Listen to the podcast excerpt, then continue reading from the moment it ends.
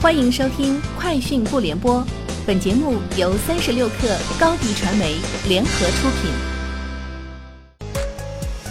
网罗新商业领域全天最热消息，欢迎收听《快讯不联播》。今天是二零一九年七月十八号。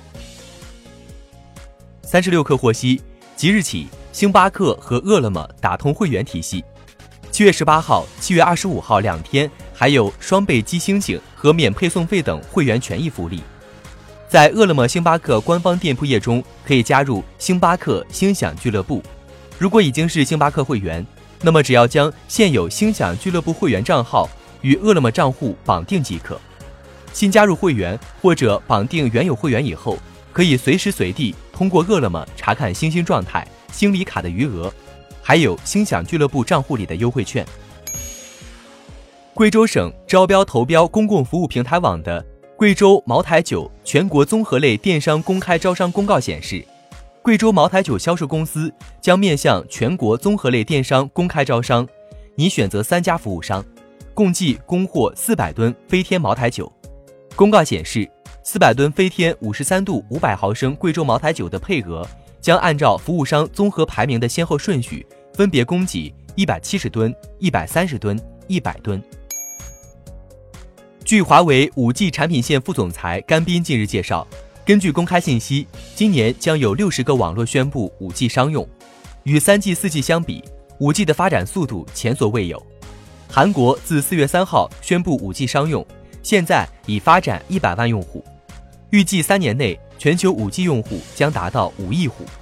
他还介绍，华为目前已经获得了全球五十个以上 5G 商用合同，全球发货超过了十五万基站。今日有媒体引用贝壳找房专项股权基金文件内容，公布了贝壳找房的 D 轮融资具体内容，并谈及贝壳的上市规划。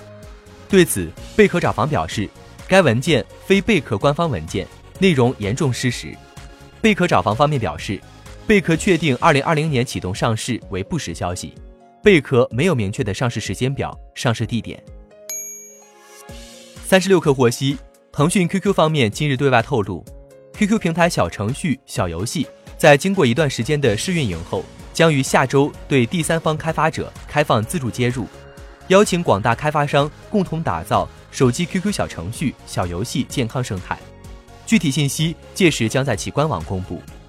QQ 小程序及 QQ 小游戏中心于上个月初正式上线，此前采取邀请制，只有收到邀请码的开发者才能获得注册资格。滴滴出行正在寻求筹集新的资金。知情人士透露，滴滴要求投资者投入至多二十亿美元。知情人士说，在这轮融资注入现金后，滴滴的账面估值可能会达到六百二十亿美元左右。滴滴的股东包括日本软银集团、阿里巴巴集团和腾讯控股有限公司等。目前还不清楚目前的投资者名单将如何回应滴滴寻求新资金的举动。三十六氪获悉。魅族高级副总裁 CMO 李楠发布微博宣布已经离开魅族公司。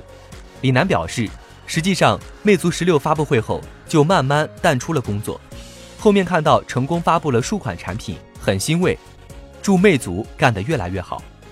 李楠称，至于未来的去向不能多说，但是肯定还是聚焦年轻消费群体，希望能和一群有趣的人做点与众不同的事儿。以上就是今天节目的全部内容，明天见。